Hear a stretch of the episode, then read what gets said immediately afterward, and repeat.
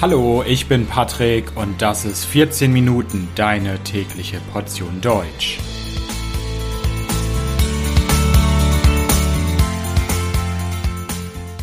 Folge 21 Stephen Question und die Input-Hypothese.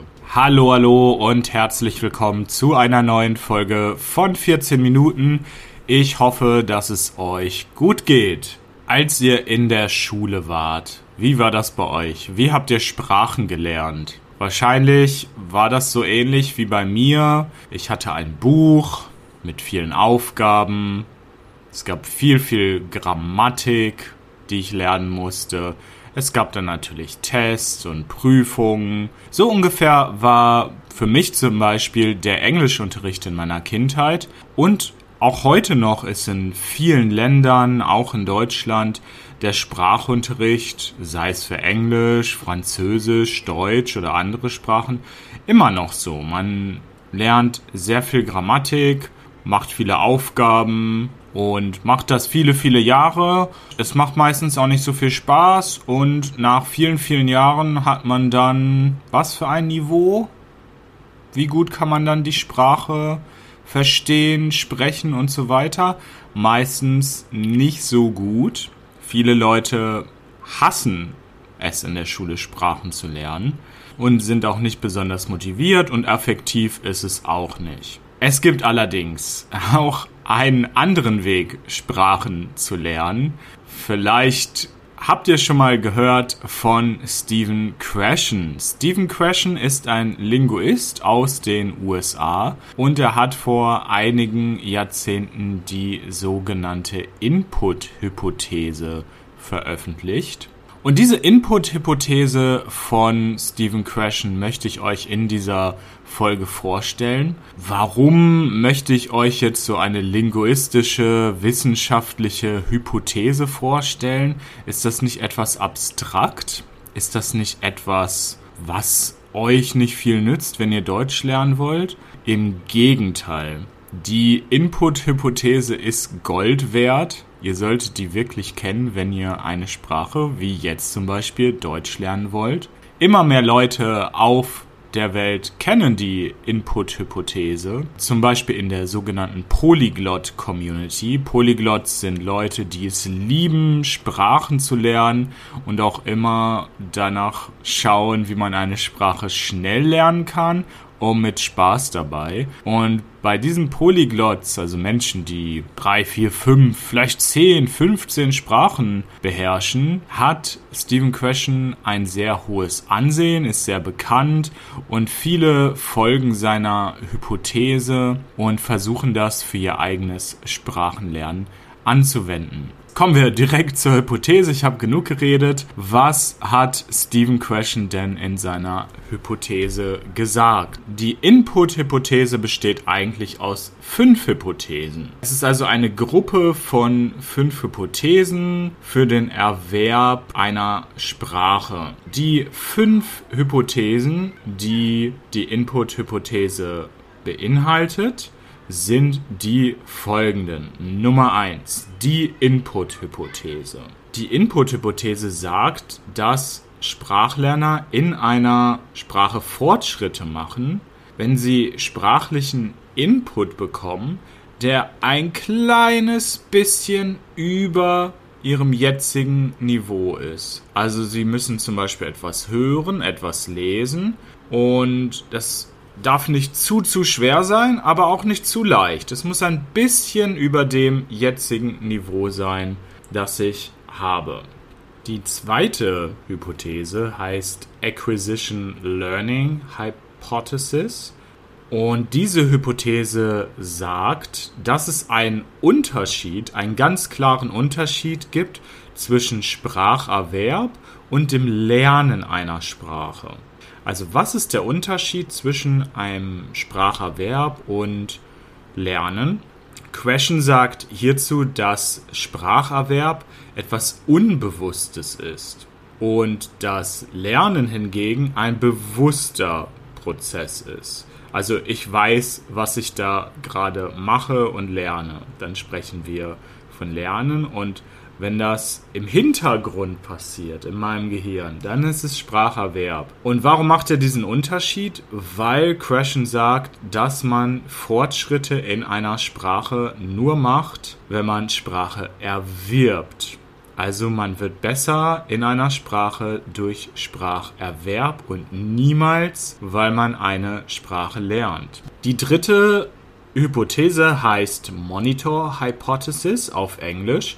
Monitor würde man hier wahrscheinlich mit überwachen übersetzen. Hier geht es um den sprachlichen Output. Also Output heißt, ich produziere Sprache. Ich spreche zum Beispiel oder ich schreibe. Und Crashen sagt hier, dass Sprache, die ich vorher gelernt habe, bewusst gelernt habe, dass diese nur benutzt werden kann, um diesen sprachlichen Output zu überwachen. Die kann niemals dazu dienen, um spontan zu sprechen. Die vierte Hypothese heißt Natural Order Hypothesis.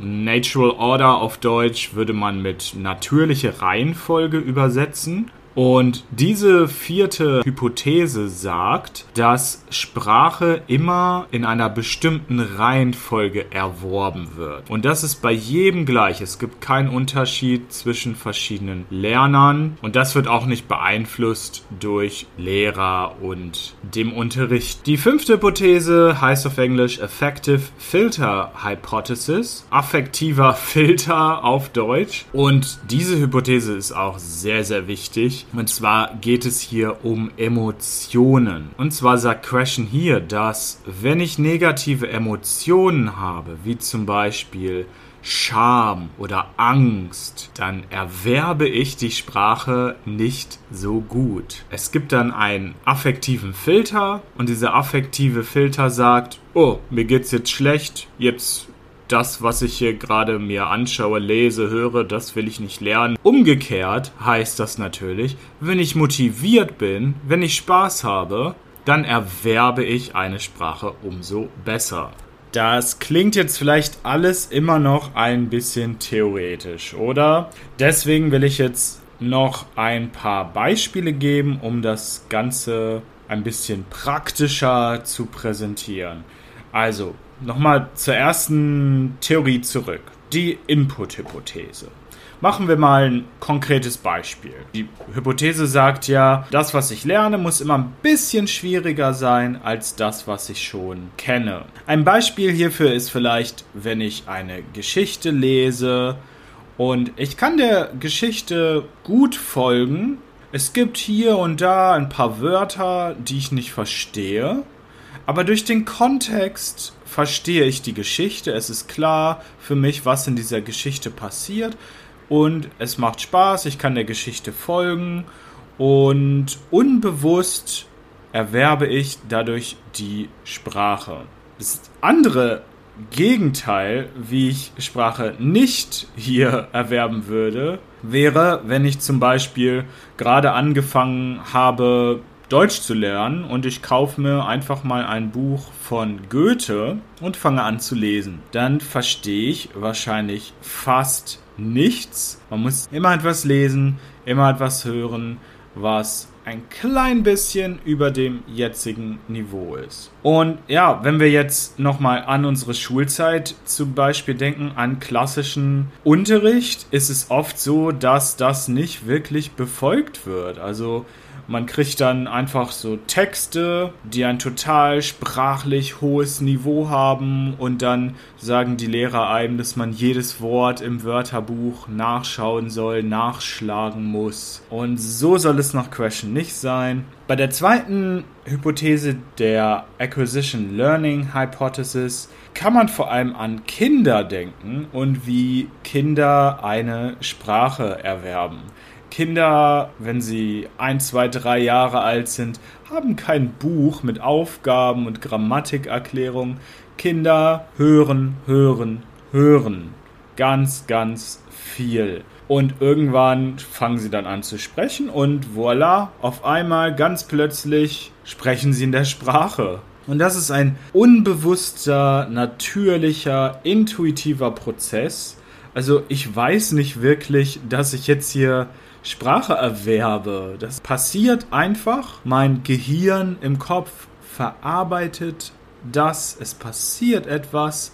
Am nächsten Tag kann ich die Sprache besser als zuvor. Und das Gegenteil ist eben das, was in der Schule passiert. Wir lernen Regeln, wir lernen Grammatik. Die Grammatik ist nicht die Sprache selbst, das, was ich irgendwann sprechen will, verstehen will, sondern ein Modell, eine Theorie über die Sprache. Und das sind zwei verschiedene Dinge. So, jetzt nochmal zur dritten Hypothese der Monitor Hypothesis. Was ist hier genau gemeint? Wenn ich Sprache lerne, also bewusst, zum Beispiel in der Schule, mein Lehrer erklärt mir etwas, grammatikalische Regeln, dann entsteht in meinem Kopf eine Art Überwachungssystem, was auf Englisch Monitor genannt wird. Und wenn ich dann spreche zum Beispiel, und das Sprechen ist durch Spracherwerb entstanden, dann kann dieses Überwachungssystem das, was ich produziere, auf Fehler checken. Also ich spreche einen Satz, zum Beispiel, ich habe gestern den Mann treffen. Und dann ist da dieses Überwachungssystem und denkt, ah, nein, Moment, Moment, Moment, das ist Vergangenheit. Ich habe gestern den Mann getroffen, ist korrekt. Und dann verbessere ich mich und dafür ist dieses Überwachungssystem gut und das wird in der Monitor Hypothesis gesagt. Und hier ganz wichtig nochmal, wenn ich Sprache lerne, bewusst, dann kann da so ein Überwachungssystem entstehen, was auch nützlich sein kann. Also wenn ich Sprache produziere, kann ich das checken. Nachteile sind hier natürlich, es dauert länger und ich muss mich darauf konzentrieren. Ich kann nicht so natürlich sprechen, wenn dieses Überwachungssystem aktiviert ist. Aber es hat einen Nutzen. Aber ganz wichtig ist hier, Sprache lernen führt nur dazu, dass ich dieses Überwachungssystem habe. Eine Sprache zu lernen führt nicht dazu, dass ich eine Sprache spontan zum Beispiel sprechen kann. Das passiert nur durch Spracherwerb, der unbewusst ist. Die vierte Hypothese, Natural Order Hypothesis, da geht es um die natürliche Reihenfolge. Interessant ist hier, dass das oft auch ignoriert wird in der Schule oder in klassischen Sprachkursen, wenn ich zum Beispiel sehr, sehr früh schon im A1-Kurs äh, ganz viel mit Akkusativ machen muss und Dativ. Das erwerbe ich da noch nicht. Das erwerbe ich erst sehr viel später. Erst sehr viel später macht das in meinem Kopf Klick und ich kann es wirklich. Ich verstehe dieses System.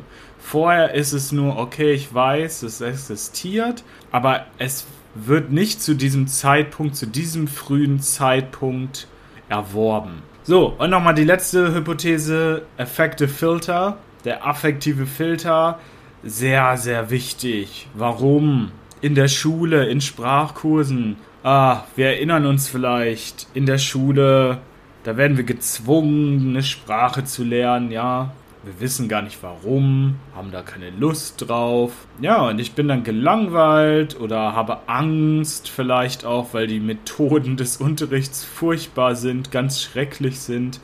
Und dadurch entsteht eine Blockade in mir. Das ist dieser Effective Filter. Also ich erwerbe dadurch eine Sprache viel, viel schlechter. Wenn ich aber motiviert bin, wenn es Spaß macht, wenn ich weiß, yay, das ist das Richtige für mich, hier Deutsch zu lernen und wie ich es hier lerne, macht auch super Spaß, dann erwerbe ich eine Sprache viel, viel schneller. Und das war es auch schon. Das war die Einführung zur Input-Theorie von Stephen Krashen. Wenn ihr diesen Podcast regelmäßig hört, er euch gefällt, euch Spaß macht und ihr vielleicht nicht alles, aber das meiste versteht, dann befolgt ihr schon sehr, sehr viel von der Input-Hypothese von Crashen. Auf www.14minuten.de findet ihr nicht nur das Transkript dieser Folge, das wie immer kostenlos ist, sondern auch ein paar Links zu Videos, in denen noch ein paar praktische Beispiele gegeben werden. Ich danke euch fürs Zuhören und wünsche euch alles Gute. Bis bald. Ciao, ciao.